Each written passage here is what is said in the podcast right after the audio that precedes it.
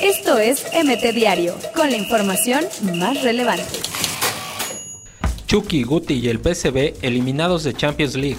Memo Ochoa es un tipo súper atractivo, piojo sobre la inminente salida de Marchesín. No debí haberme rebajado con Guiñac, Tomás Boy. Yo vi al América celebrar su Copa MX, a mí me interesa ganarla, Michel. Lo que ha gastado el Barcelona en 5 años y no ha ganado la Champions, CR7. Porto pidió referencias a Caixinha sobre Marchesín. Napoli vuelve a la carga, retoma pláticas con agente de Chucky Lozano. Real Madrid vuelve a perder con tremendo oso de Marcelo. Agustín Marchesín es nuevo jugador del Porto tras arreglo con América.